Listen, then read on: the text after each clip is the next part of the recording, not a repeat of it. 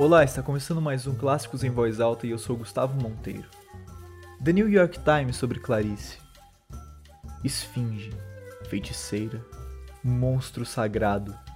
O renascimento da fascinante Clarice Lispector tem sido um dos verdadeiros eventos literários do século XXI. Ninguém soa como Clarice.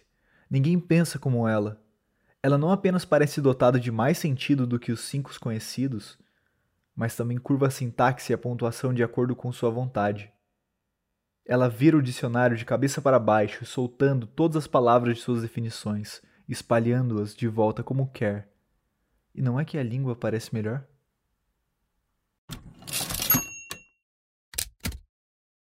Por ter de relance se visto de corpo inteiro ao espelho, pensou que a proteção também seria não ser mais um corpo único, Ser um corpo único dava-lhe, como agora, a impressão de que fora cortada de si própria. Ter um corpo único circundado pelo isolamento tornava tão delimitado esse corpo, sentiu ela, que então se amedrontava de ser uma só. Olhou-se avidamente de perto no espelho e se disse deslumbrada: Como sou misteriosa!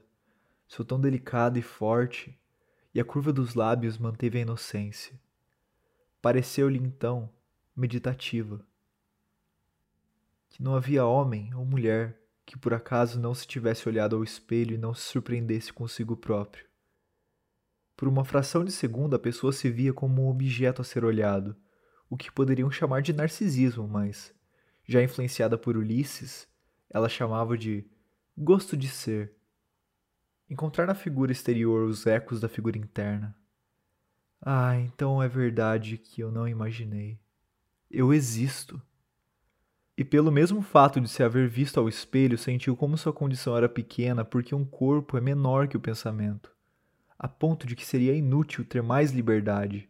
Sua condição pequena não a deixaria fazer o uso da liberdade, enquanto a condição do universo era tão grande que não se chamava condição.